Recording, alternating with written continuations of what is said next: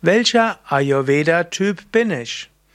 Vielleicht stellst du dir die Frage, welcher Typ bist du? Übrigens, die einfachste Weise wäre, du gehst auf unsere Internetseite und suchst nach Ayurveda-Test und dann kannst du einige Fragen beantworten, dann kriegst du nachher eine Aussage, wie viel Prozent du Vata, Pitta und Kapha bist. Also, wenn du wissen willst, welcher Ayurveda-Typ du bist, das kannst du zum einen herausfinden über einen Fragebogen im Internet, noch zuverlässiger natürlich, indem du zu einem Ayurveda-Therapeuten gehst, einem Ayurveda-Gesundheitsberater, Beraterin. Da gehört mindestens bei von Yoga Vidya ausgebildeten Gesundheitsberater, Beraterinnen auch die Fähigkeit, eine Typberatung zu machen dazu. Aber hm, ein kleiner Tipp, welcher Ayurveda-Typ bist du? Kannst du auch hm, Erstmal überlegen, Ayurveda unterteilt die Typen in drei. Es gibt Vata, Pitta und Kapha. Vata ist der eher luftige Typ, ist der leichte Typ, hat viele Ideen, ist sehr kreativ, will immer wieder Neues entdecken und immer wieder Neues erfahren.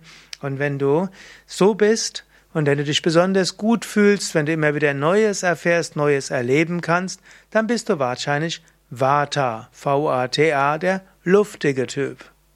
Aber vielleicht bist du auch ein feuriger Typ, dir geht es darum, neue Dinge doch durchzusetzen, umzusetzen, dir geht es darum, etwas zu erreichen, Erfolg zu haben, dir Ziele zu setzen und für die gute Sache da zu sein, dann bist du wahrscheinlich ein Pitta-Typ, ein feuriger Typ. Vielleicht bist du aber auch eher der gemütliche Typ, also jemand, der eigentlich sagt, ja, was soll das Ganze? Man muss sich ja nicht so aufregen, man muss nicht so viel Wind machen. Es geht darum, freundlich miteinander umzugehen, sich wohlzufühlen, das Leben zu genießen. Dann wärst du ein Kapha-Typ. Wiederum, das wäre jetzt von der Psyche her. Auch vom Körper her kannst du sehen, die Vata-Typen sind eher schlanke Typen, hochgewachsene Typen oder solche, die feingliedrig sind. Es gibt auch Vata-Typen, die übergewichtig sind, aber die haben dann dünne Gelenke und die haben eben ein lebhaftes Temperament. Vata-Typen sind also oft eher die schlankeren mit den auch den schlankeren Handgelenken und schlankeren Hals. Der Pitta-Typ ist oft der eher muskulöse Typ und vom Körpergewicht so in der Mitte. Der Kapha-Typ ist oft, nicht immer, aber oft derjenige, der etwas mehr Gewicht hat, etwas mehr Fettgewebe hat. Auch von der Neigung zu Krankheiten kannst du sehen. Der Vata-Typ hat eine gewisse Neigung zu Schlafstörungen, zu Nervosität und zu dieser Unruhe. Der Pitta-Typ hat eine gewisse Neigung zu Entzündungen, Autoimmunsystem, Magenentzündung, Zwölffingerdarmentzündung oder auch äh, Darmentzündung.